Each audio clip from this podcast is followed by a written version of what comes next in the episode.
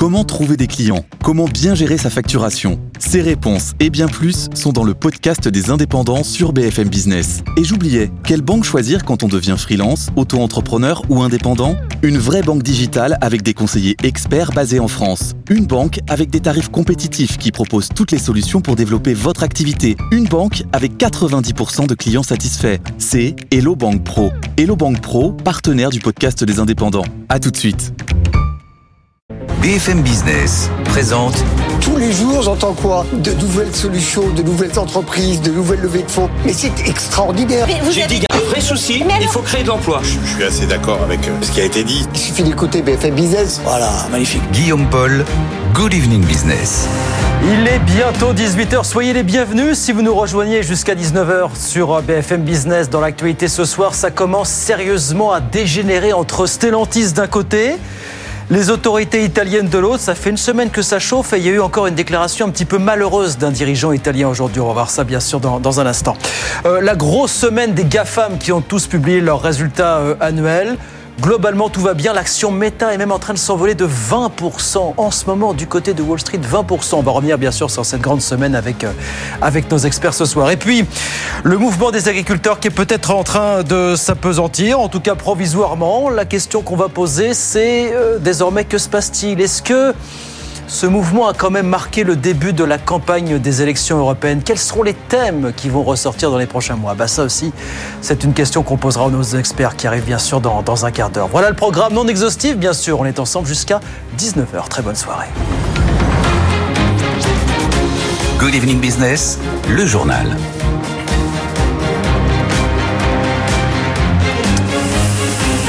Donc ça faisait effectivement quelques jours que ça chauffait. Là, c'est clairement en train de dégénérer entre Stellantis et le gouvernement italien. Vous savez que la semaine dernière, Giorgia Meloni avait accusé le groupe de favoriser les intérêts français au détriment des intérêts italiens. Là, c'est son ministre de l'Intérieur qui s'en est pris clairement à la gouvernance du groupe. Mathieu Pech-Berti nous raconte ça. La tension monte d'un cran entre Giorgia Meloni et Carlos Tavares. Le gouvernement italien menace de prendre une participation au capital de Stellantis, égale à celle de BPI France, qui détient 6%. Il met ainsi un gros coup de pression sur Carlos Tavares pour le pousser à augmenter la charge des usines italiennes. Les sites de Fiat souffraient déjà de sous-investissement et de faibles taux de charge lors de la fusion avec PSA il y a 4 ans. Mais aujourd'hui, le groupe produit 750 000 véhicules dans la péninsule, moins qu'avant la création de Stellantis. Stellantis. Le gouvernement italien reproche à Carlos Tavares d'avoir privilégié la Pologne et le Maroc. Il lui demande d'augmenter la production des usines italiennes à 1 million de voitures par an. Le patron de Stellantis ne cède pas aux injonctions politiques et réclame en contrepartie des aides publiques pour compenser le coût de production élevé en Italie. Face à la féroce concurrence chinoise, Carlos Tavares prévient que les constructeurs qui ne maîtriseront pas leurs coûts finiront par disparaître. Voilà, Carlos Tavares, le patron de Stellantis, euh, montré du doigt. Euh, patron de Stellantis qui a par ailleurs mené encore une nouvelle offensive médiatique contre le véhicule électrique. Ça aussi, on en parlera avec nos experts tout à l'heure aux alentours de, de 18h30. Si vous pouvez être avec nous sur, euh, sur BFM Business. Et puis alors, puisqu'on parle auto, et ça aussi, ça va nous ramener à Carlos Tavares. Vous savez que ça va être le grand sujet du week-end. Les Parisiens sont appelés à voter dimanche pour ou contre, non pas l'interdiction des SUV, mais le triplement de leurs tarifs de stationnement. Justine Vassogne. Les attaques contre les SUV se multiplient. À Paris, on vote ce dimanche. À Lyon, dès juin, le tarif du stationnement sera proportionnel au poids du véhicule. À Bordeaux, on y réfléchit. Même l'Agence internationale de l'énergie a appelé cette semaine les autorités à prendre des mesures. À chaque fois, le même argument. Les SUV sont beaucoup trop polluants. Ils annuleraient même les gains climatiques de la transition vers l'électrique, selon une récente étude de Greenpeace. Ces initiatives n'effraient pas vraiment pour le moment les constructeurs automobiles. En tout cas, pas Carlos Tavares, le patron de Stellantis. Si la France ne veut pas de SUV, très bien, je vendrai mes SUV à d'autres marchés. Bien sûr, parce que je suis à la tête d'une très grosse société, j'aurai besoin d'un peu de temps pour m'adapter à cette nouvelle situation. Donc c'est à chaque pays de décider. Mais je veux juste dire à mes amis français, faites attention à votre liberté de mouvement, faites attention, faites attention. En 2023, pour la première fois en Europe, plus de la moitié des voitures vendues étaient des SUV. Les Sport Utility Vehicles ne cessent de gagner du terrain au grand bonheur des constructeurs qui, avec ces voitures plus hautes, plus lourdes, plus haut de gamme, réalisent l'essentiel de leur marge. Il faudra beaucoup plus qu'une votation à Paris, estime un spécialiste, pour les faire changer d'avis. Voilà, votation à Paris donc après-demain dimanche en ce qui concerne les SUV. Bah ça aussi, on en parlera avec nos experts tout à l'heure aux alentours de, de 18h45. Euh, dans l'actualité ce soir, 18h04, je vous disais le titre Meta qui est en train de s'envoler à Wall Street. Il gagne plus de 20%. Meta qui a présenté hier soir des résultats trimestriels jugés très solides, un petit peu à l'image d'ailleurs de tous les GAFAM. Bonsoir Étienne Braque, on vous retrouve à Euronext pour BFM Business. Tout ça vient clore une semaine qui a quand même été très très sympathique pour la tech américaine, Étienne. Oui, très clairement, avec euh, aujourd'hui tous les GAFAM qui ont publié leurs résultats, il y a deux éléments marquants dans, dans ces publications. C'est bien sûr euh, l'intelligence artificielle. hein. Regardez quand même le bénéfice de Microsoft qui augmente de 30% au quatrième trimestre à plus de 22 milliards d'euros. Alphabet également qui est dopé par euh, l'intelligence artificielle. Et puis alors l'autre effet magique qui est beaucoup moins marrant, bah, c'est la maîtrise des coûts. C'est-à-dire que vous avez quand même des GAFAM qui ont supprimé très lourdement euh, ces derniers mois. Regardez ce qui se passe du côté euh, de Amazon, 35 000 postes en moins en l'espace de deux ans. Vous avez Meta également qui a très clairement levé le pied sur ses investissements avec des effectifs qui ont fondu de plus de 20 000 personnes, avec aussi le métaverse. Ça y est, hein, c'est fini. Hein, baisse des investissements sur le métaverse et un groupe qui annonce aujourd'hui qu'il va verser un dividende. Le titre est en hausse de plus de 20%. C'est quand même assez dingue. hein. Le groupe qui gagne plus de 200 milliards de valorisation rien qu'avec euh, la séance euh, du jour. La pub qui repart aussi. ça, c'est une bonne nouvelle euh, pour des groupes notamment euh, Meta. Et puis enfin, euh, la dernière ombre au tableau, ça c'est quand même euh, assez problématique euh, pour Apple, c'est la Chine avec des ventes qui sont en baisse de plus de 10% au- quatrième trimestre. Mais mine de rien, le titre s'en sort pas trop mal, moins 3% à l'ouverture et désormais il est à l'équilibre. La belle semaine des GAFAM, et résultats et l'accueil en bourse. Merci Étienne, on vous retrouve dans quelques instants pour voir ce qui s'est passé à Paris, évidemment, ce vendredi. On revient en France, c'est que les agriculteurs continuent de lever les barrages un peu partout dans le pays. Le problème pour le gouvernement, c'est qu'il y a une autre profession désormais qui monte au front, c'est celle du BTP. Elle aussi, on devait lui supprimer l'avantage fiscal sur le GNR. On l'a rétabli pour les agriculteurs. Le BTP aimerait bien qu'on fasse de même en ce qui le concerne. Écoutez, euh, le patron de la CAPEB, Jean-Christophe Repon, pour les petits artisans. demandons qu'il y ait à minima une compensation sur la taxe également pour les petites entreprises du bâtiment et des travaux publics et des, paysages. Il nous faut une équité de traitement sur l'ensemble du territoire. Il paraît totalement illogique d'avoir une concurrence déloyale sur des marchés où on peut se retrouver en concurrence avec des agriculteurs en ruralité notamment sur euh, du travail de paysage ou, ou euh, des travaux qui vont être faits avec des pelleteuses. Donc nous avons besoin d'être traités à égalité avec les agriculteurs. Voilà le petit coup de pression du patron de la CAPEB, Jean-Christophe Repon, pour les petits artisans en France toujours. Jamais les banques n'avaient distribué l'an dernier aussi peu de crédits immobiliers que depuis 8 ans. 130 milliards d'euros distribués l'an dernier. On n'avait pas vu euh, un niveau aussi bas depuis 2015. On était descendu à 120 milliards pour le coup euh, cette année-là. Et puis alors, on va retourner aux États-Unis pour dire un mot de la campagne présidentielle. Vous savez que dans les sondages, Donald Trump est bien placé. Par contre, là où ça risque de pêcher, c'est pour l'argent. Beaucoup de procès l'attendent. Et même s'il n'est pas condamné, tout ça risque sérieusement d'amputer ses comptes de campagne. Ça, c'est un problème. Antoine Nollard est à Washington pour BFM Business. Oui, les frais de justice de Donald Trump atteignent des niveaux astronomiques, une facture à 50 millions de dollars l'an dernier. Alors l'ancien président n'a pas besoin de mettre la main à la poche, la note a été payée par ses fonds de campagne, ce qu'on appelle les PAC, ces comités qui peuvent lever de l'argent sans aucune limite. La question qui se pose désormais, c'est de savoir combien de temps il va pouvoir tenir. Cette année, Trump doit faire face à quatre procès criminels. Jusqu'ici, il a brûlé un quart de son budget de campagne pour payer euh, ses avocats. Ce chiffre pourrait donc encore grimper euh, cette année. Tout cet argent, en tout cas, n'est plus disponible pour faire campagne, notamment pour payer des publicités. Pendant ce temps-là, Joe Biden, lui, est en train de se constituer un trésor de guerre. L'actuel président commence l'année avec 117 millions en caisse. C'est lui qui a levé le plus de fonds. Alors ça ne veut pas dire que ça suffira à faire la différence, surtout que Trump peut compter sur le soutien inépuisable de ses supporters. À chaque fois qu'il a des ennuis avec la justice, il lance un appel auprès de ses partisans et les dons explosent. A déjà levé des millions et des millions de dollars de cette façon, essentiellement auprès de petits donateurs. Antoine Lard, donc on est à 7 mois maintenant l'élection présidentielle américaine, ça sera le 5 novembre prochain. Et puis alors, on voulait vous parler de la décision que vient de prendre le château de Volvicomte en région parisienne. Au lieu touristique, on vient de très loin visiter le château de, de Volvicomte. Figurez-vous que ses propriétaires ont annoncé avec fracas qu'ils allaient quitter X, anciennement Twitter. Manifestement, ils ont l'air de dire qu'ils ne partagent pas les mêmes valeurs. Hélène Cornet. Quitter Twitter, la question se posait depuis plusieurs mois pour les propriétaires du château qui ont décidé de sauter le pas cette année. L'absence de modération du réseau social qui favorise le mensonge et la manipulation est incompatible avec nos valeurs et notre mission de transmission, indique le château dans un dernier tweet. Volvicomte propose à ses 23 000 abonnés de le rejoindre désormais sur Facebook ou Instagram. Ce n'est pas une décision politique, répète la direction, mais bien une décision éthique. Elle n'apprécie pas le personnage Musk et sa gestion des ressources humaines. Elle n'apprécie pas non plus les tweets parfois rageurs des internautes. Les commentaires suite à ce départ semblent lui donner raison. Si de nombreux influenceurs personnalités ont également quitté le réseau, c'est une première pour un monument historique et ce n'est sûrement possible que parce qu'il est privé. Volvicomte appartient à trois frères, cinquième génération à en assurer la gestion. Il attire chaque année plus de 300 000 visiteurs. Hélène Cornet avec nous sur BFM Business. 18h10, euh, on va sur les marchés. Tout de suite, euh, retrouver Étienne Braque depuis Euronext euh, à la Défense. Rebonsoir Étienne, marché parisien en hausse. Merci. Bonsoir. À Meta, puis merci aux chiffres de l'emploi américain qui sont sortis, qui sont très très costauds Étienne. Hein.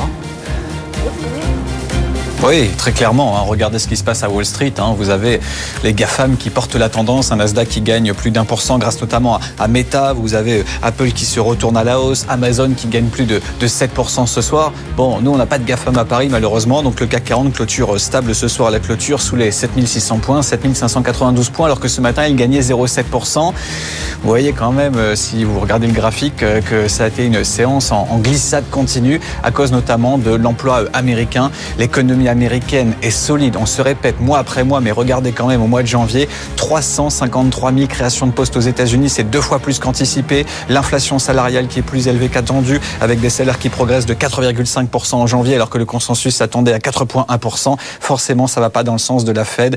Et le marché a aussitôt euh, corrigé ses, anticipations de baisse de taux. Il est de moins en moins probable que la Fed baisse ses taux euh, dans la fin du premier trimestre et dans la première partie du deuxième trimestre. À noter le 10 ans américain qui prend 20 points de base à 4,04 et puis l'euro qui s'affaiblit face au dollar. Voilà une séance qui donc se termine sur une note très stable, 0,05% de progression pour le CAC 40, 7592 points et sur l'ensemble de la semaine, un CAC 40 qui cède 0,5%. Merci beaucoup Étienne. Étienne Braque donc à Euronext pour BFM Business. On regarde rapidement ce qui se passe à Wall Street. Pendant ce temps, le Dow Jones qui grappille 0,08%, quasiment stable aussi, 38 554 points. Et puis l'indice Nasdaq, lui, qui s'envole d'un et demi pour cent, forcément boosté par la hausse de méta de 20%. Le Nasdaq à 15 594 points. Tout ça à la mi-séance. 18h12, alors comme on dit, si vous ne savez pas quoi faire à Paris ce week-end, vous pouvez encore aller faire un saut à Rétromobile à la porte de Versailles. Vous savez, c'est la 48e édition jusqu'à dimanche. On y trouve des modèles qui valent plusieurs centaines de millions d'euros. D'où cette question, est-ce que une voiture de collection, c'est un bon investissement finalement. Régine Ralech est allée se renseigner du côté de la porte de Versailles. Reportage. Golf 1 de Volkswagen de 1974, Ferrari 250 GTO rouge de 63 ou Fiat 500 de 69. Ce week-end, plus de 1000 véhicules anciens sont exposés au salon Rétromobile. Certains visiteurs sont venus admirer essayer et d'autres sont venus pour acheter. Investir, c'est le pari gagnant pour se passionner de voitures. Les seules voitures où je ne perds pas d'argent, c'est sur les vieilles voitures. Ça ne déprécie pas. Donc si on l'achète 20 000, dans deux ans, elle vaut toujours 20 000. Pas de perte pour l'achat d'un véhicule de collection. L'investissement peut même être rentable selon Romain Grabowski, directeur du salon. C'est un achat malin, un bon placement financier parce que ces véhicules prennent de la valeur. Alors on peut bien évidemment, on va penser à des Porsche, à des Ferrari, à des véhicules d'exception, mais ne serait-ce qu'une petite citadine en son temps, la Golf 1, donc lancée en 74, c'est une auto qui encore quelques années euh, s'est changée pour quelques milliers d'euros et maintenant un véhicule bien préservé, bien restauré peut facilement atteindre 15, 20 000 euros. Mais avant d'investir, il est nécessaire de se poser les bonnes questions, nous rappelle Quentin Valadon, expert en véhicules anciens. Une voiture évidemment en bel état, que ce soit au niveau cosmétique, donc carrosserie, que ce soit au niveau mécanique, tout ça c'est des choses importantes et dans une optique de placement, c'est des choses indispensables à avoir en tête. Ce week-end, plus de 150 000 visiteurs sont attendus. Des ventes aux enchères seront organisées. Prix de départ 5 000 euros. Bon, allez-y quand même, ne serait-ce que pour les voir, à défaut d'investir dans une voiture de, de collection, c'est jusqu'à dimanche à la porte de Versailles. Rétromobile, donc 48e édition euh, cette année. 18h13, nous on revient dans un instant avec nos experts. On va parler un petit peu du mouvement des agriculteurs, essayer de voir ce que seront les grands thèmes de la campagne européenne, qui a peut-être commencé finalement avec ce conflit des agriculteurs. Et puis, on parlera de la nouvelle offensive médiatique, une de plus de Carlos Tavares contre le véhicule électrique. C'est pas la première et sans doute pas la dernière. On revient dans un instant. À tout de suite. BFM Business présente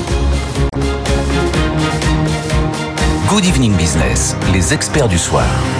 Allez, 18h15, ils sont là jusqu'à 19h, les experts du soir pour refaire toute l'actu éco du jour. Bien sûr, Samuel Botton est avec nous. Bonsoir Samuel, bonsoir. expert en communication. Bonsoir, bonsoir. Xavier Patrolin, bonsoir Xavier. Bonsoir Guillaume. Président d'Albatros Capital et François Girolf. François, bonsoir. Bonsoir.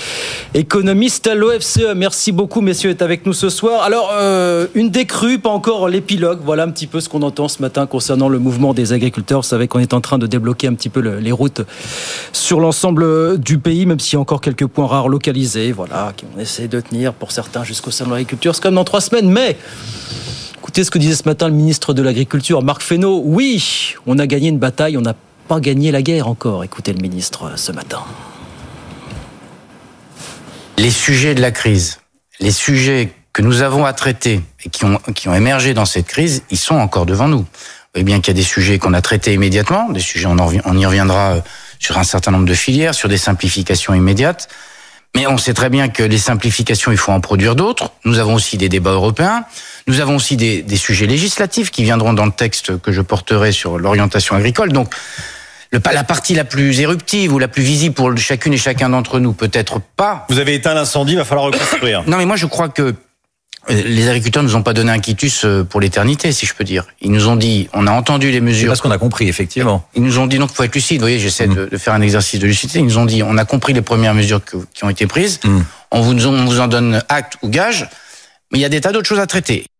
Bon, on va pas faire la soirée là-dessus, mais juste, de... je dirais qu'à l'expert de com que vous êtes, je dirais ils ont gagné la bataille de la com déjà, peut-être. Euh... Alors la Samuel. bataille de la communication, c'est visible parce que comme vous l'avez souligné, il y a encore un temps long qui arrive jusqu'au salon oui. de l'agriculture et qui va être euh, déterminant. Il y a une autre échéance euh, un peu plus lointaine qui va être les élections européennes, et là pour le coup, ça peut être inquiétant dans la mesure où tout ce qui se passe actuellement et tout ce qui va se passer jusqu'aux élections européennes, ça va nourrir le jeu euh, des oppositions, plus particulièrement du Rassemblement national. Euh, c'est l'occasion d'accabler et le gouvernement, mais surtout l'Union européenne, parce que cette contestation, alors en France, elle prend racine dans le sud-ouest, mais la réalité, c'est que c'est une, contestation qui est généralisée, ouais. qui s'étend partout. Emmanuel Macron euh, a décidé de mettre le sujet sur la table avec l'Union européenne. Sur le volet de la communication, je pense qu'aujourd'hui, la plus grande chance que nous ayons, c'est d'avoir le meilleur communicant de France à la tête du gouvernement, donc en l'occurrence Gabriel Attal, qui a appliqué exactement les mêmes méthodes de par chaque ministère où il est passé.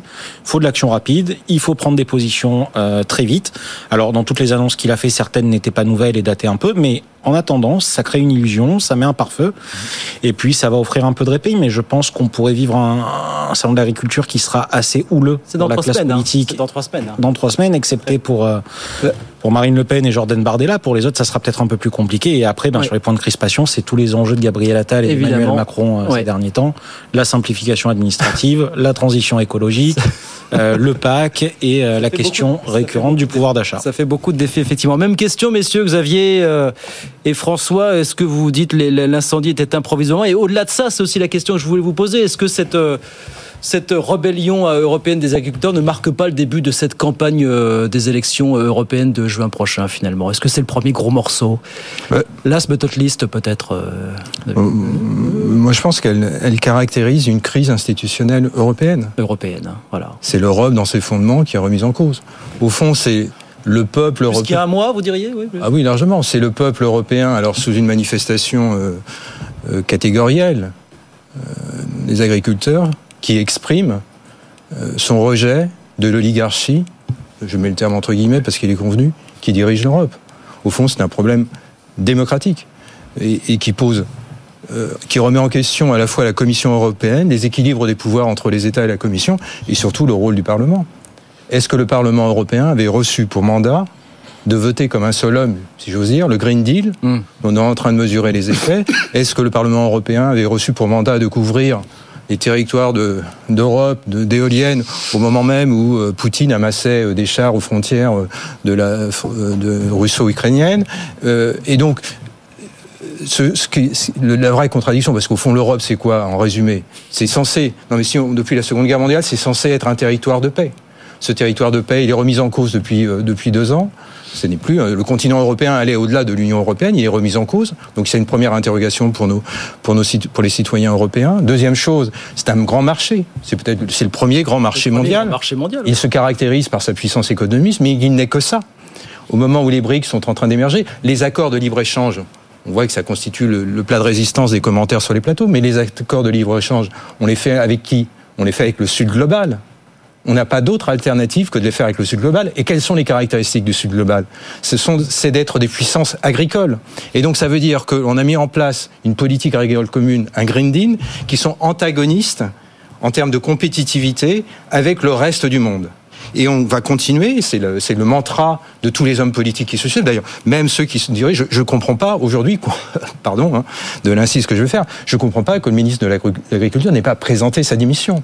Est-ce que tu connais le commissaire européen de l'Agriculture? Est-ce que tu en as entendu parler? Comme ça, je l'ai pas en tête. Voilà. Ben, ben, c'est très bien, c'est très bien, mais c'est une illustration de plus. Donc ça veut juste dire qu'on est en train de que la, la construction européenne marche sur la tête. Elle est à la, probablement la plus grande crise institutionnelle euh, de, de son histoire. C'est majeur.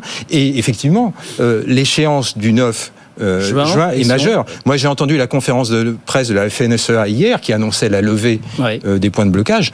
L'engagement était extrêmement clair. Ils disaient à leurs adhérents et aux journalistes, tu peux la re-regarder à nouveau sur YouTube, qu'ils allaient être extrêmement présents jusqu'au 9 juin. Donc ça veut dire que le rendez-vous est puissant et il met en cause, il met en cause les partis qui sont les partis porteurs de la construction européenne. Avec un premier, première échéance, le salon agriculture en trois semaines, mais en trois Voilà. semaines, on soulève pas des montagnes forcément. François, comment vous regardez la situation? Vous dites euh, plus grosse crise européenne, plus grosse crise de l'histoire de l'Europe pour le coup, plus grosse crise existentielle pour Oui, à quelques mois pas des la élections. première, hein, crise. non, c'est pas la première, pas la dernière sans doute. mais- Pas la dernière. Euh, je pense qu'il y a une question aussi sur la stratégie économique générale qui est de d'essayer de faire la transition écologique par deux piliers. Le premier, c'est euh, la taxe carbone. Et quand même, à l'origine, il y a une hausse du GNR euh, qui est quand même très importante dans cette histoire.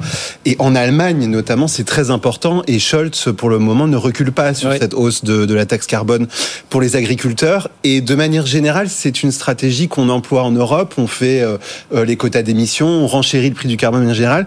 Euh, les États-Unis ont choisi une autre voie, qui est plutôt la voie de la subvention pour donc ce qui donne un côté plus positif à la transition écologique. En Europe, on a tendance à le montrer de manière négative puisque c'est synonyme de taxes, de normes et de contraintes. Euh, la deuxième chose, c'est de vouloir forcer la production, la transition écologique via la production. Et là aussi, euh, il y a quand même, à mon avis, euh, une question. Enfin, il y a la même stratégie sur les Antagonisme. véhicules thermiques, Oui. par exemple, de dire on va arrêter en 2035. On Le problème, c'est que. Ouais. en même temps, on garde, euh, on garde des accords commerciaux très très généreux et très ouverts avec le reste du monde, qui n'a pas forcément la même stratégie. Donc c'est vrai qu'en interne, les gens ont l'impression de subir euh, une concurrence euh, euh, déloyale, et c'est vrai. C'est vrai dans beaucoup de secteurs en fait. Euh, et ça, je pense, que ça devient de plus en plus intenable, le fait de mettre des normes très très difficiles Ouais, ouais, ouais. au sein de l'Union européenne et de pas forcément appliquer les mêmes normes avec les pays avec lesquels on commerce. Cette campagne européenne va être intenable, pour reprendre votre expression, intenable par les thèmes qu'elle va agréger euh, au fil des mois. Là, ça va être, ça va être absolument terrible. quoi. Intenable, c'est un terme relatif dans la mesure où euh, les élections européennes restent aussi les élections qui ont le moins d'attrait pour les Français. Oui. Je parle vraiment de notre point de vue à nous. Mais là, vous avez trouvé des motifs de défouloir, j'ai l'impression. Ils vont tous s'agréger au fil des semaines, quand même. Alors, les contestataires, oui, et c'est d'ailleurs euh, cette crise agricole qui peut nourrir aussi un discours anti-Europe. C'est ce qui va aussi euh, nourrir les extrêmes dans cette campagne. Et après, il y a effectivement un réservoir de voix qui peut être très conséquent, notamment du côté des agriculteurs. Aujourd'hui, je crois qu'il y a à peu près 60 entre 65 et 71 des Français qui, Qui soutiennent ce mouvement. oui, oui. Euh, Est-ce que ça va se convertir dans les urnes? C'est la grande question. Et là où Europe Écologie Les Verts est toujours sorti très fort de ces élections, les cartes pourraient potentiellement être rebattues. On pourrait se retrouver, nous Français, avec le premier parti représenté qui est ouvertement anti-Europe et qui en plus est pris euh, dans nombre de crises et de procès vis-à-vis de l'institution. Et là, pour le coup, déontologiquement, c'est grave. Si je vous disais quels sont les thèmes qui vont émerger véritablement dans les prochains mois à l'aune de ces élections, à l'aune de cette campagne électorale, qu'est-ce que vous diriez, vous, Xavier Pas trop là. Les agricultures, les agriculteurs, et puis ça peut partir très loin, effectivement ça peut partir très loin. Est-ce qu'on va parler dette? Est-ce qu'on va parler budget? Est-ce qu'on va parler intégration économique? Est-ce qu'on va parler intégration politique dans les prochains mois? Non. Non, mais Je, je, je, pense qu'il y a un sentiment confus, sans aller jusque dans le détail, euh, il y a un sentiment confus qui est présent en France de manière très, très aiguë, qu'il l'est en Europe, qui est le sentiment que la construction européenne sort de l'histoire. On est au bout de quelque chose. Voilà, on est au bout de. C'est une forme. Alors j'emploie ce terme un peu systématiquement, donc pardon pour les auditeurs, mais c'est une forme de déclassement. L'Europe n'est pas présente. regarde juste ce qui est en train de se passer en mer Rouge. Je l'ai dit, mais je le répète parce qu'il faut bien que ça rentre dans nos, esprits. Ce qui se passe en mer Rouge a l'air anecdotique. Pourtant, c'est la voie commerciale entre l'Asie et l'Europe. 30% de commerce en moins. Alors oui, voilà. Elle est sécurisée par qui? Les Américains. Voilà. L'US Navy. Premier transporteur maritime au monde, Maersk, danois. D'accord? Européen. Hmm? Donc nous, on est, on est, on est, on est des, on est, on est des oursons dans un monde de, de, et on n'a on a, on a, on a pas compris. Et ça, je veux dire, confusément, les, les Européens l'ont compris. Alors il y a eu une bonne nouvelle au moment du Covid. Il y a eu l'union a fait la force. Je dis pas que tout a été mauvais, mais clairement la, la, la, la gouvernance euh, d'Ursula von der Leyen a été euh, catastrophique non seulement elle s'est arrogée des, des, pouvoirs, notamment sur le, en termes de, de, de diplomatie qu'elle n'avait pas, et le Parlement européen, pour des raisons de, compromis, d'affaiblissement du PPE, a, signé une alliance politique avec les Verts qui a produit le Green Deal. Il hein, faut savoir quand même que l'équilibre du Parlement européen repose sur, reposait depuis euh, la fin des années 70 sur deux partis, les sociodémocrates et le PPE. Et, le PPE ils constituaient à, eux seuls, ils faisaient 60-65% des voix. Ça ne veut pas dire qu'ils gouvernaient ensemble, mais ça veut dire qu'ils avaient porté le, le projet européen.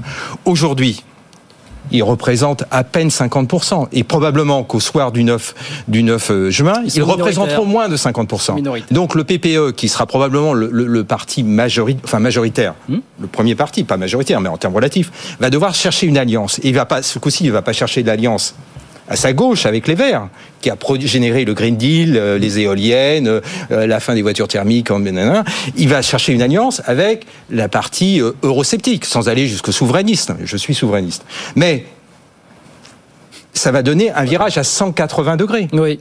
Et ça, et, donc virage à 180 degrés au niveau du Parlement européen, et une commission qui va être très dure à, construire. Donc ça veut dire qu'on va rentrer sur le prochain mandat. On a un risque. Je suis pas euh, dans l'art divinatoire, mais on a un risque quand même d'avoir un exécutif et un Parlement européen dysfonctionnel. Mmh. Donc, ce qui n'est jamais arrivé, ce qui n'est jamais. Et regardez, Renew, Renew, les positions de Renew. Euh, Macron, tu, les prends aujourd'hui, les, députés européens Renew, euh, français, Ils, ils, ne savent plus quoi dire. Ils ont tout voté le Green Deal, euh, la PAC, tout, ils ont tout voté. Et aujourd'hui, ils sont, ils sont il n'arrive plus à défendre, il n'arrive plus à faire le service après-vente de Gabriel Attal. Pourquoi? Parce que le, Gabriel Attal, dans la séquence de mesures paramétriques qu'il a énoncées, dans ce poème à la Prévert de je fais, je reviens tout en arrière, c'était un démontage, une déconstruction, sans parler de destruction, de ce qui a été fait sur les 10, 15 dernières années. François, François, vous voyez les mêmes choses de ces scénarios que vous envisagez aussi Non, oui, par, rapport au déclassement européen, je suis, je suis d'accord. Et en fait, depuis le début, il y a une espèce de quiproquo, enfin, il y a une espèce d'incompréhension entre la France, peut-être un certain nombre d'autres pays européens. La France voit l'Europe comme la France en grand. Donc pour elle, c'est une manière d'être souverain euh, dans le monde, c'est-à-dire d'avoir une voix, de garder une voix dans le monde via l'Europe. Mais en fait, on a euh, des partenaires européens qui n'ont pas forcément la même vision. Euh, si on pense à la Pologne ou même à l'Allemagne, en fait, ils sont beaucoup plus proches des États-Unis que nous. Et depuis le départ, il y a une forme quand même de d'incompréhension entre les pays qui est qu'en fait, on n'a pas les mêmes objectifs et on le voit au moment où on parle d'une Europe de la défense, par exemple, où, là, clairement, on n'a pas du tout les mêmes envies. Euh, ou sur d'autres sujets, enfin, sur le libre-échange, sur la politique agricole commune, etc. En fait, il y a beaucoup plus de désaccords.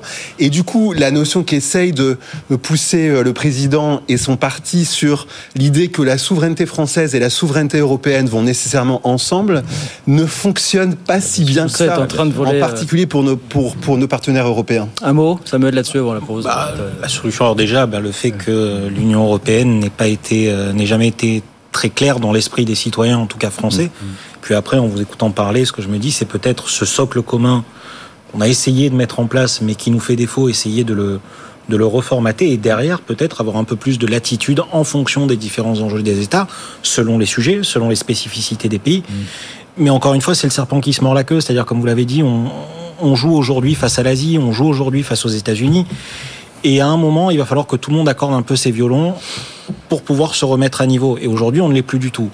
J'adhère totalement à cette expression de l'Europe, c'est la France en grand de notre point de vue, parce qu'effectivement, c'est totalement ça. C'est ce qui nous permet, nous, euh, Français, et le gouvernement français, de se mettre en position de force par rapport à ceux que vous avez cités. Mais la réalité, c'est que si derrière, vous n'avez pas les armes suffisantes pour aller au front, vous allez perdre la guerre. Donc euh, je comprends mieux maintenant la logique de réarmement du gouvernement. Cinq mois en tout cas pour convaincre les citoyens européens. Les élections européennes, c'est dans cinq mois et une semaine, le 9 juin prochain. Évidemment, allez, 18h30 sur BFM Business, je vous donne les, grands titres de l'actualité. La nouvelle petite pique du gouvernement italien à l'encontre de Stellantis. Le ministre italien de l'Intérieur a déclaré aujourd'hui que le groupe avait une gouvernance déséquilibrée, je cite, entre Français et Italiens. Et fait écho à Giorgia Meloni qui avait estimé la semaine dernière que Stellantis privilégiait les usines et les sites français à ceux qui sont situés en Italie. L'action Meta qui est en train de s'envoler en ce moment à Wall Street, plus 21%. Meta qui a annoncé hier soir des résultats jugés très solides par le marché au quatrième trimestre. Le titre est proche de ses plus hauts historiques, mais on va en reparler dans un instant de cette folle semaine des, des GAFAM. Euh, le marché de l'emploi américain, lui aussi, continue de très bien se porter. Le chiffre est tombé tout à l'heure. 353 000 créations nettes d'emplois en janvier. C'est deux fois plus que ce que les analystes attendaient. C'était évidemment une très bonne nouvelle pour Joe Biden. Et puis en France, tous les banques n'avaient jamais distribué l'an dernier aussi peu de crédits IMO que depuis 8 ans, 130 milliards d'euros distribués l'an dernier. On n'avait pas vu ça depuis 2015. On était descendu à 120 milliards d'euros cette année-là. 18h31, on revient avec nos experts dans un instant. À quoi joue Carlos Tavares? Nouvelle offensive médiatique sur le dossier ô combien sensible de la voiture électrique. On parle de ça, on parle de la grande semaine des GAFAM, bien sûr. À tout de suite.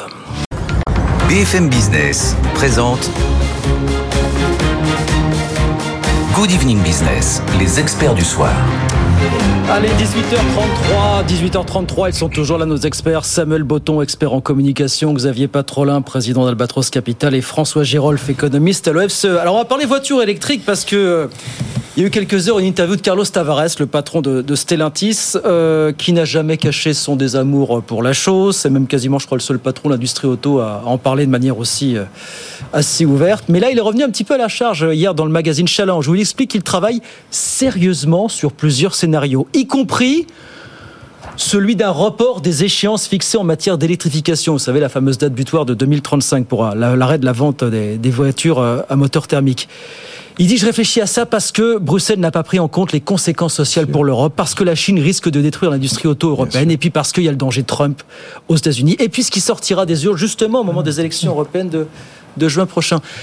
À quoi joue exactement Carlos Tavares? Peut-il à lui seul finalement contraindre les Européens à repousser les échéances Beaucoup, un peu, pas du tout. Bah, je pense surtout qu'il prend date avec euh, habileté. Alors, tu as mentionné dans les, dans les titres euh, à, à 18h30 le fait que manifestement les, les Italiens s'interrogeaient sur la gouvernance de, de Stellantis. Donc, euh, donc peut-être qu'il y a aussi cette dimension-là dans, dans, dans, sa réponse.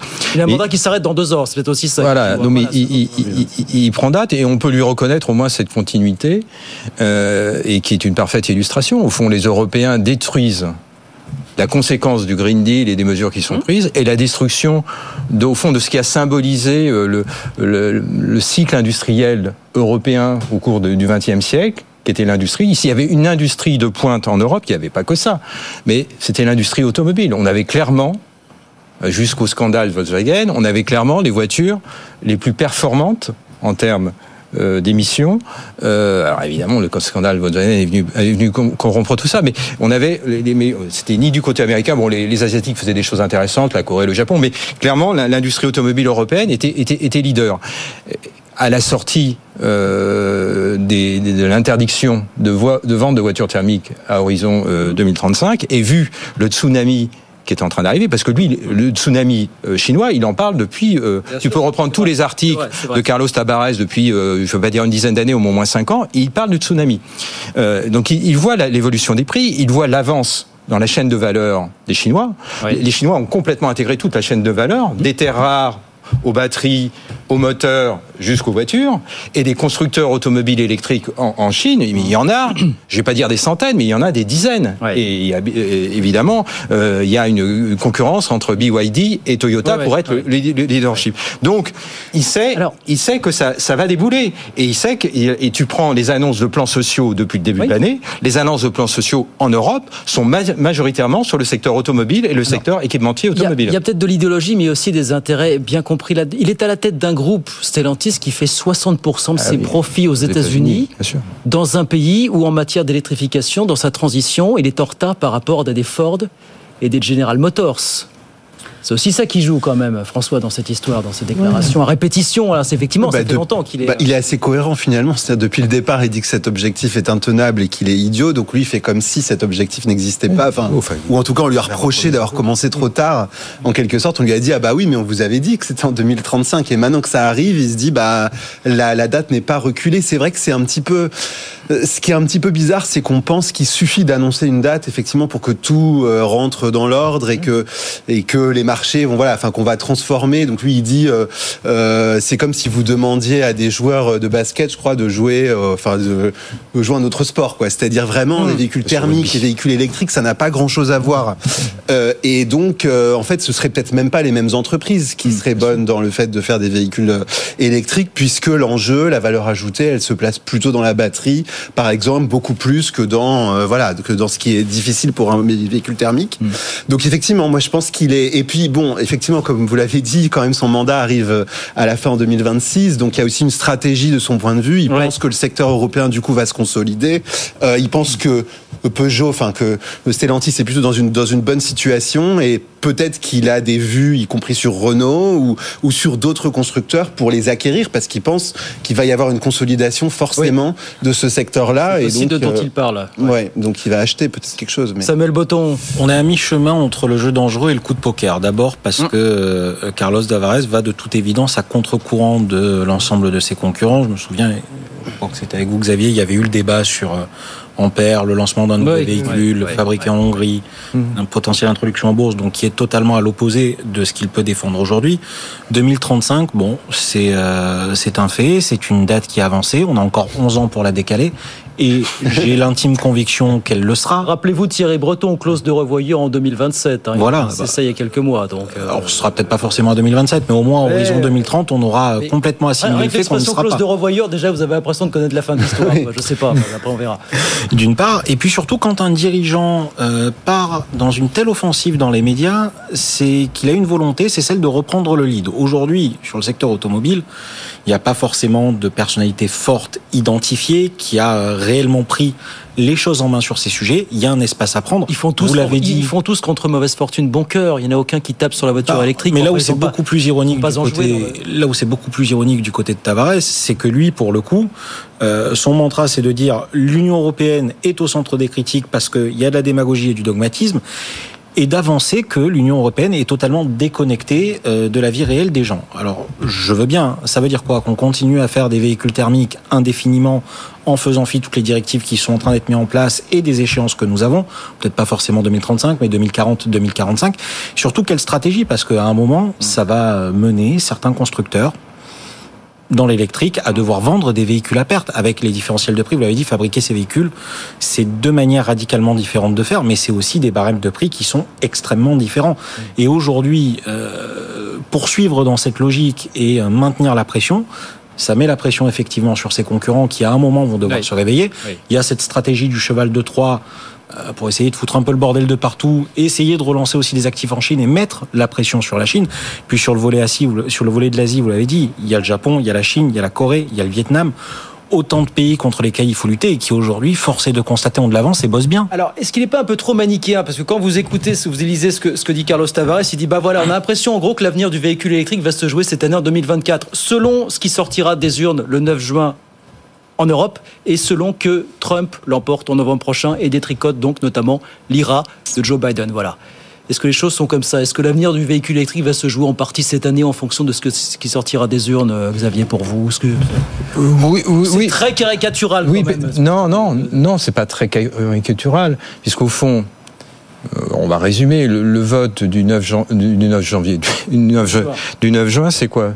Ça va être, si on devait le résumer à l'extrême, c'est pour ou contre le Green Deal. Et dans le Green Deal, il y a l'interdiction de vente de voitures thermiques en, en 2035. Je pense que si tu fais un sondage dans les campagnes de France et de Navarre, on va se limiter à la France et à la Navarre, je pense que tu auras un bon feedback du Green Deal et de sa perception. Et au fond, la logique de, de, de, de- de Tavares, il l'a dit très clairement dans un interview qui remonte à pas mal, pas mal de, de semestres. Il a dit on a fait deux offres à la Commission européenne. On a fait une offre électrique. On a bien dit que cette offre électrique avait des conséquences très lourdes. Et on a fait une offre thermique, parce qu'il y a une solution thermique. Solution thermique, c'est quoi? C'est des voitures plus légères, avec, avec des moteurs euh, plus faibles, qui émettent moins. Ils continuent à émettre, mais ils émettent moins. Et qui est une vraie alternative à l'électricité. Parce que l'électricité. bosser avec des plateformes très flexibles qui permettent à la fois Parce de que pour- quel est le problème Quel est le problème de l'électrique Entre une citadine à 10 000, 15 000 euros et une voiture élec- une citadine électrique qui vaut le double. Elle est moins rentable, voilà. Non, non, non, c'est même pas une histoire de rentabilité. C'est surtout qu'elle elle prive. Il n'y a pas de marché. Il y a un marché CSP+, point barre. Donc ça veut dire que les gens qui veulent faire le switch, si on ne les aide pas, qu'est-ce qu'ils font? Ils conservent la voiture thermique. Et la voiture thermique, Euro 4, euh, Euro, euh, norme ancienne, qui émet, elle, à fond du CO2. Donc, au fond, le sujet, mais non, non recevable par les, par les, les écologistes, par, la, par la- le canal historique écologique qui, a dominé du, de son emprise sur le Parlement européen, ça a consisté, a consisté à dire on n'en veut pas. Mais conserver un parc thermique qui émet beaucoup de CO2 et ne pas lui permettre de faire un switch sur un parc thermique qui émet moins de CO2, c'est pas bon pour la planète. Et non. et euh, on a beau avoir euh, l'étendard euh, voiture, surtout quand on n'a pas de base industrielle, parce que la base industrielle, nous, on fait de l'assemblage. Ce qui est fait dans le, dans, dans le nord de, de la France, c'est de l'assemblage. Il y a très peu de valeur ajoutée. Les dividendes, ils repartiront à l'étranger, et on met des milliards pour quelques quelques, cent- enfin, quelques centaines d'em- d'emplois. Donc c'est pas bon. Voilà, en tout cas pour euh, la nouvelle offensive médiatique de Carlos Tavares qui continue à faire pression bah, pour qu'on repousse au moins cette Voilà. échéance. Donc tu dis que vous aviez si si si euh, les résultats euh, des élections européennes de juin prochain sont assez explicites, on pourrait très vite annoncer qu'on reporte l'échéance de 2035. Pourquoi pas sans Ah avoir oui, la je- chose de revoyeur de 2027 dont Je pense, Breton, je pense même que le canal historique, enfin, le PPE, on va voir la campagne. je pense que tu vas être surpris de voir que des gens qui défendent la construction européenne vont expliquer au cours de la campagne pour aller rechercher le vote populaire, parce que c'est ça l'enjeu. Tu vas le voir même chez- peut-être chez Renew, tu vas avoir de sacrées surprises où tu vas voir des, des, des, des- des chefs de file qui vont commencer à dire ne vous inquiétez pas sur l'échéance 2035, c'est une échéance théorique. Nous avons bien l'intention que sur le prochain, la prochaine mandature de la repousser. Soyez assurés, bonnes gens, n'allez pas porter vos voix vers les souverainistes, les populistes, les extrémistes et tout ça. Ok, on verra comment réagira Thierry Breton, mais on verra. Ça va être une sacrée campagne en tout cas. Euh, on voulait dire un mot de ce qui se passe du côté des GAFAM. Alors, je vous le disais, Meta qui est en train de s'envoler en ce moment à Wall Street, euh, 20% de hausse après la présentation des résultats euh, trimestriels et annuels. Comme tous les GAFAM qui ont publié cette semaine. Bonsoir Camille Bourg. Bonsoir Guillaume. En cumulé, ils ont dégagé des bénéfices de quasiment 100 milliards de dollars sur le quatrième trimestre. Il y a beaucoup d'appétit pour l'intelligence artificielle. Ça permet aux gens de la tech d'échapper aux craintes du ralentissement de l'économie mondiale, très clairement, Camille. hein. Oui, effectivement, Guillaume, des résultats en hausse pour les GAFAM. Meta a annoncé avoir dégagé plus de 40 milliards de dollars de chiffre d'affaires, plus 25% au cours des trois derniers mois 2023. Les raisons, une discipline budgétaire et de nouveaux outils d'intelligence artificielle pour les annonceurs. Dans le même temps, Amazon a fait état d'un chiffre d'affaires en hausse de 14% à 170 milliards de dollars, un résultat bien supérieur aux attentes du marché, porté par des livraisons plus rapides et par une saison des fêtes particulièrement réussie. Et puis la surprise des investisseurs, c'est Apple. Après quatre baisses consécutives de son chiffre d'affaires, la marque a enregistré plus de 119 milliards de dollars en hausse de 2% sur un an. L'appétit pour le smartphone compense la chute des iPads et des accessoires connectés et la stagnation des ordinateurs Mac. Enfin, Alphabet a réalisé plus de Hmm. 86 milliards de dollars de chiffre d'affaires au quatrième trimestre, en hausse de 13% sur un an. C'est un peu plus que Microsoft qui a de son côté publié un chiffre d'affaires de 62 milliards de dollars à plus 18%. Ces derniers ont donc eux aussi fini l'année avec des résultats supérieurs aux attentes grâce notamment à leur investissement massif dans l'intelligence artificielle. Merci beaucoup Camille. Camille Bourg avec nous sur BFM Business. Euh, progression ébouriffante des chiffres d'affaires, des bénéfices aussi, mais dignes de petites start-up finalement, d'étoiles montantes c'est incroyable, François. Ils sont toujours là aujourd'hui, quoi. Et on voit ce qu'on a raté en Europe en ne prenant pas le virage. Donc, on parlait de souveraineté européenne en, en introduction de, de, cette émission. Euh, là, c'est un domaine dans lequel on n'est pas du tout souverain et on est totalement dépendant euh, des multinationales américaines. Et ça va en s'empirant. C'est-à-dire que là, la CNIL vient de rendre une décision, par exemple, où elle accepte que les données de santé soient stockées sur euh, des clouds de, de Microsoft, dont on vient de parler euh, et en fait, euh, on imagine que, étant donné les problèmes de souveraineté que ça pose, quand même, parce que Microsoft est soumis, enfin le siège aux États-Unis, donc euh, est soumis au droit américain, euh, ça veut dire que les données de santé françaises sont potentiellement soumises au droit américain. Et, et ça, on imagine que si cette décision a été rendue, c'est qu'on n'a vraiment pas le choix. Et donc ça montre à quel point, et c'est des domaines dans lesquels quand même la, la souveraineté ça compte, les, les, les, les données, l'intelligence artificielle, j'en parle même pas. Et euh, c'est des données sur lesquelles l'Europe est pour le moment euh, complètement absente. Samuel, l'Eldorado de l'intelligence artificielle, sans surprise hein, dans ce qu'on voit dans les ben, C'est une bonne chose parce qu'on sortait quand même de, de revers successifs avec euh, les NFT qui ont ah qui ont fait pchit très rapidement. Euh, on a eu les histoires de métaverse. Alors, juste histoire de recontextualiser les choses, les Sims, c'est du métaverse et ça fait 40 ans que ça existe. J'ai oublié le métaverse, dites donc. Qui ouais, un avenir, nous dit-on. Mais On a eu beaucoup de choses et finalement, l'IA, ça survit. Ça survit parce qu'il y a une utilité, ça survit parce qu'il y a des choses à faire et qu'à partir du moment où on met l'humain correctement, il y a un sens. Et puis, sur cette, euh, sur cette problématique précisément, j'ai envie de dire que c'est le retour en force de la pub. C'est le retour en force de l'utilisateur. C'est la consécration euh, du format court puisque les annonceurs n'ont jamais autant demandé de réels, donc des formats extrêmement courts à destination des réseaux sociaux. Les utilisateurs se remettent à télécharger des applications et à revenir sur ce type, sur ce type d'outils. L'intelligence artificielle, moi j'en ai une conviction euh, assez ferme. On en est au balbutiement et c'est des balbutiements qui sont déjà extrêmement prometteurs. C'est-à-dire aujourd'hui, euh, au quotidien, en entreprise, et c'était d'ailleurs le thème de, de l'émission BFM avec vous aujourd'hui. Oui. Euh, ça aide au quotidien. C'est-à-dire quand vous faites des réunions, vous enchaînez l'école, les meetings, vous avez des intelligences artificielles qui font des prises de notes impeccables. Aujourd'hui, sur la création d'images, vous prenez le secteur du luxe. Il n'y a pas une entreprise dans le luxe qui n'a pas fait sa fausse campagne avec une image générée par de l'intelligence artificielle. Pareil pour les sportifs, pour tout plein d'autres choses. Donc, je pense qu'on en est sur les premiers effets, les premiers usages. Ça doit aller beaucoup plus loin c'est une bonne chose. Mais après, je vous rejoins tous les deux, messieurs. Je suis pas sûr que ce soit en France que ça se passe. Ça se passera pas en France, mais ça se passe là-bas plus que jamais, Xavier. Comment est-ce que vous ces folles semaines après Effectivement, quelques résultats un peu décevants ici ou là, où bon, je dirais pas l'ombre d'un doute sur la résilience du modèle, des modèles, en aucun cas. Mais quand même. Oui, mais là, c'est, on est vraiment euh, euh, dans la fameuse chanson de Daba, The Winner Take All. Mhm. C'est-à-dire les, les, premiers de la classe euh, raflent tout et ils raflent et ils ont une position de rentabilité qui est exceptionnelle. Je, je regardais juste avant de venir la, la, la rentabilité moyenne, la, la marge d'exploitation moyenne euh, des sept magnifiques. Hein, c'est, oui, notamment c'est, nouveau ça. Ouais. Hein, c'est, euh, elle est passée, elle, elle est aujourd'hui la, la, rentabilité moyenne. Je, il y a Nvidia dedans qui vient qui vient inflater. Elle est de, de 30 donc, quand on croise les ratios de valorisation de ces sept magnifiques avec la marge, c'est-à-dire hein, pour voir si, parce que souvent j'entends dire qu'ils sont surévalués.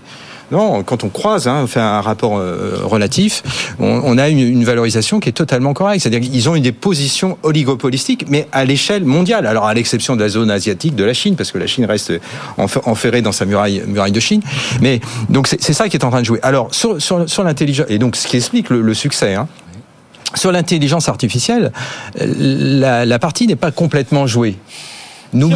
Voilà autre chose. Eh oui, eh oui. Ça alors. Eh oui, parce que. On ne sait pas encore entendre ça en 2024. Et, et ben voilà, et oui, oui. Moi, j'aurais aimé entendre euh, un discours de politique générale euh, du Premier ah, ministre, oui. voire une conférence de presse du président de la République qui nous parle d'autre chose que des blues et de la Marseillaise ou des cours de théâtre. J'aurais aimé, euh, parce que ça, pour le coup, ça relève, ça relève de la compétence d'un chef de l'État. C'est une projection générationnelle. Euh, N'oublions pas qu'on a une école mathématique qui reste l'une des meilleures du monde, si ce n'est la meilleure ouais. du monde. Ouais. Tu prends tous les responsables d'intelligence artificielle dans la Silicon Valley, ils sont, à de rares exceptions, ils sont tous français. Maintenant, effectivement, la base industrielle, la base de développement, euh, elle est américaine, clairement. Et puis, je ne parle même pas de la finance, mais il n'appartient plus qu'à nous, alors pas français tout seul parce qu'on n'en a plus les moyens, évidemment, on n'en a pas les moyens, mais il nous appartient à, vendre cette idée auprès de nos partenaires européens. Alors peut-être que nos partenaires européens ne souhaitent pas voir la France devenir euh, jouer un rôle de leadership sur ce segment-là, mais on a, on a, on a, on a quelque chose à jouer qui est aujourd'hui très embryonnaire. Alors ça nous change un peu des, des ronds-points, des tracteurs et tout ça. Je dis pas qu'il faut pas les traiter, mais ça nous change de ça.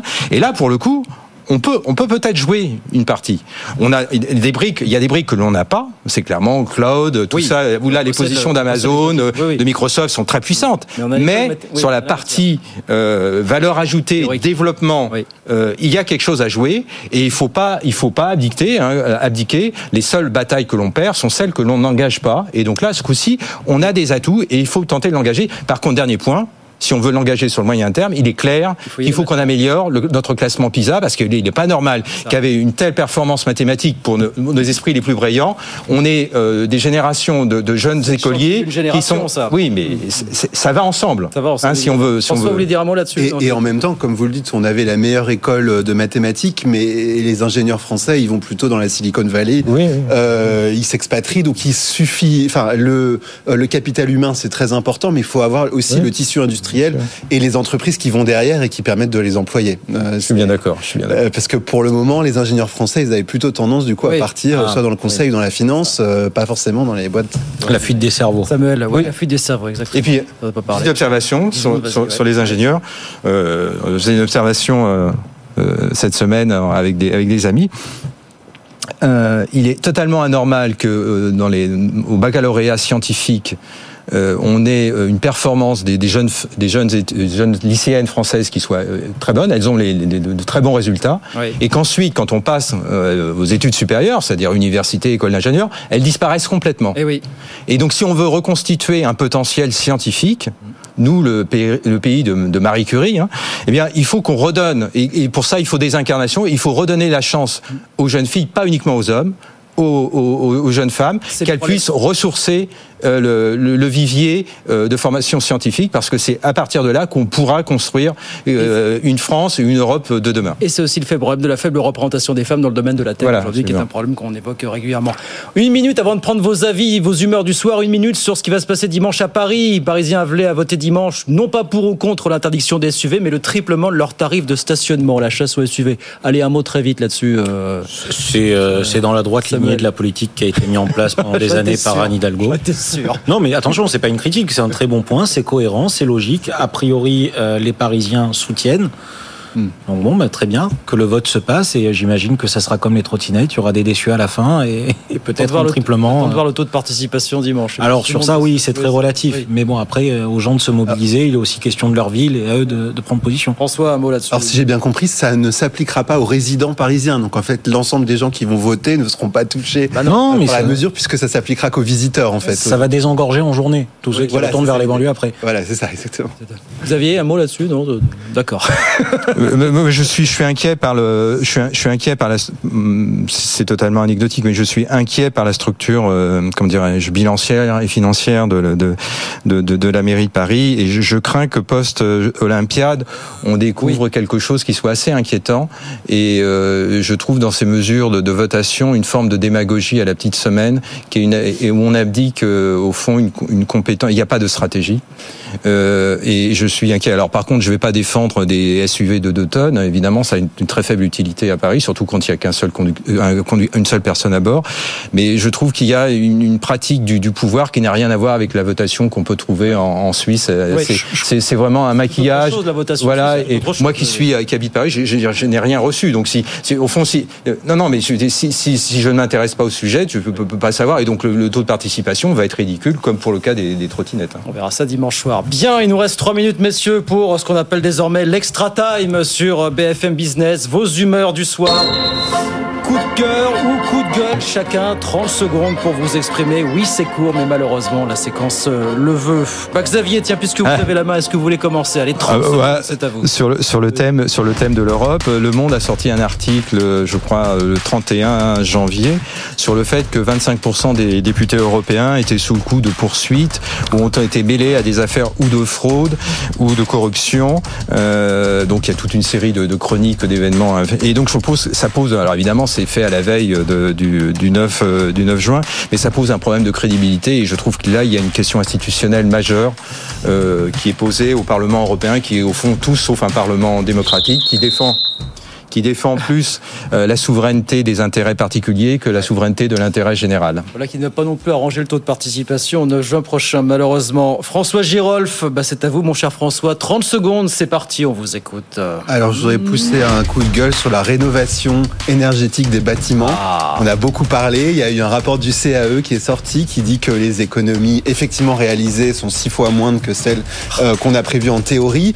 Euh, et en fait, le problème, enfin, c'est seulement la surface du problème. En fait, c'est encore pire que ça si on rénove les mauvais logements. Oui. Par exemple, on rénove les logements à, à l'électricité euh, euh, qu'on appelle les passoires thermiques et qui en fait sont des passoires thermiques juste parce qu'on compte l'électricité fois 2,3. Donc en plus, on s'attaque même pas aux bons logements et aux logements vraiment énergivores. Donc il y a vraiment un problème. Vous prépare la front de vous demander ce que vous avez pensé des alliances de Gabriel Attal sur le logement l'autre jour. Voilà, ça c'est Hum. un sujet dont on, dont on parlera bien sûr.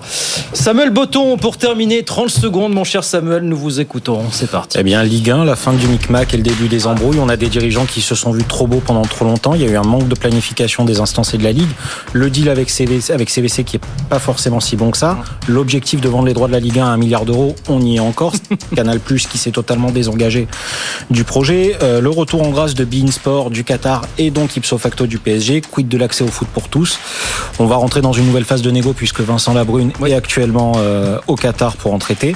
Et il est également sur le grill euh, du deal avec CVC où sa commission était exorbitante. Donc que va-t-il advenir de la compétitivité du football français? C'est inquiétant. Dazone et Tambusca est pareil. On parle de Dazone et on parle d'un retour de Beansport dans la. Ce serait plus probablement Bein Sport et encore une fois c'est un problème parce qu'on est euh, en fait les locaux de Bein Sport sont dans la factory du PSG donc oui. on est euh, est dans une sorte de conflit d'intérêts ça pose problème et je suis pas sûr que euh, le Qatar ait fait grandir la Ligue 1 de la manière dont elle aurait dû. Aujourd'hui, on est euh, 5, 6e pays européen à ce niveau-là, alors qu'on est un pays qui a été champion du monde il y a 5 ans. championnat de seconde zone en Europe. Et on a les meilleurs joueurs qui jouent dans toute l'Europe, mais pas chez nous.